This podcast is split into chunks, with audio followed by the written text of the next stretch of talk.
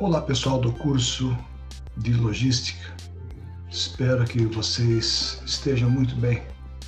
Sou professor Osório da área de Logística, tenho trabalhado há pelo menos quatro anos neste segmento, nessa disciplina na ETEC, no Centro Paula Souza. Gostaria de fazer uma breve resenha, além do, dos materiais pela qual estarei compartilhando com vocês, para que esse material possa vir enriquecer o seu cabedal de conhecimento e principalmente compartilhando aqui algumas experiências que eu tive ao longo dos meus quase 30 anos dentro da indústria metal mecânica, sempre atuando na mecânica, sempre atuando na no segmento da logística. Atividades de movimentação de materiais, o ciclo logístico, é algo que requer alguns estudos específicos, principalmente quando se trata de movimentação de materiais diversos. Quem são esses materiais diversos? São materiais que precisam ser é, selecionados, estudados e principalmente avaliados na sua, na sua cadeia de valores, ou seja, na sua curva, no seu gráfico ABC.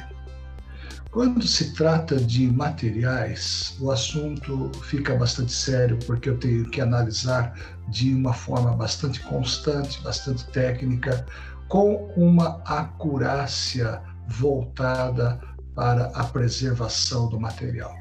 Costumo dizer para os nossos alunos que, quando se trata de estoque, quando se trata de material, o assunto é muito sério haja vista que você está trabalhando, nós estaremos trabalhando com o capital da empresa, seja ele passivo ou ativo, é o capital da empresa.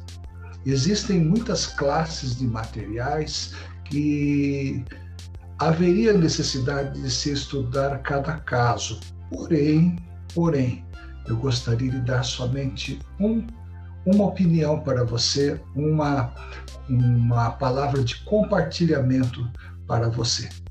Estoques intermediários e células de produção são duas coisas que caminham na mesma planta de uma fábrica ou num segmento de produção. Porém, porém, com um mundo volátil, né, que muda de uma hora para outra que estamos vivendo, nós temos que entender que essa produção, que essa planta, que esse design, ele pode mudar a qualquer instante para benefício ou para aproveitamento maior da produtividade dessa empresa.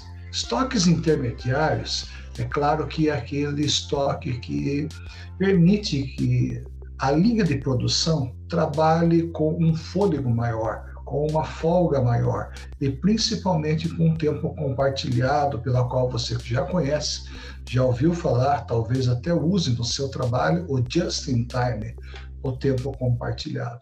Das células de produção, elas caminham de forma bastante é, compartilhada com o estoque é, intermediário. Né?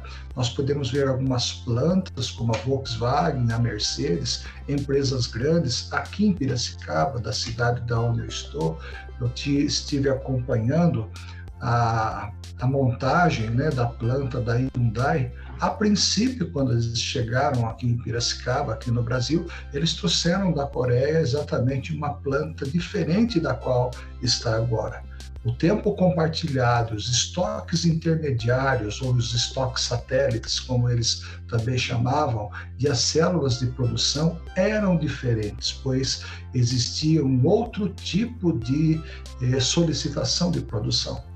Agora, ainda mais é, no momento do pós-pandemia, podemos dizer que haverão ainda mais mudanças em relação às atividades de movimentação. Mas eu gostaria de deixar aqui para você uma breve reflexão. Quando você for trabalhar com atividades de movimentação no setor logístico, estude, avalie em primeiro lugar qual é o material, em qual classe ele se enquadra, né? qual seria a necessidade de movimentar ou não este material.